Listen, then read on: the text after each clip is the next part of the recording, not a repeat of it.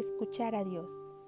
A mi hijo le encanta escucharme hablar, excepto cuando lo llamo con firmeza y en voz alta y pregunto, ¿dónde estás?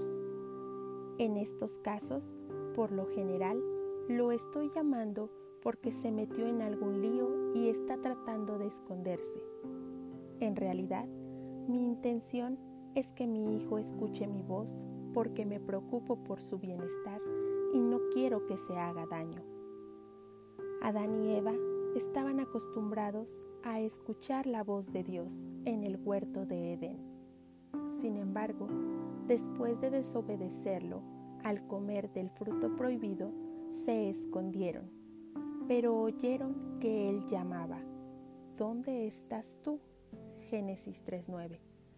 No querían enfrentarse a Dios porque sabían que habían hecho algo malo, algo que Él les había dicho que no hicieran. Cuando Dios llamó a Adán y Eva y los encontró en el huerto, sin duda, sus palabras incluían una disciplina y sus consecuencias. No obstante, Él también mostró su bondad y dio esperanza a la humanidad al prometerles un Salvador. Dios no necesita buscarnos, ya sabe dónde estamos y qué intentamos hacer, pero como un Padre amoroso, quiere hablarnos al corazón y brindarnos perdón y restauración. El Señor anhela que oigamos su voz y que escuchemos.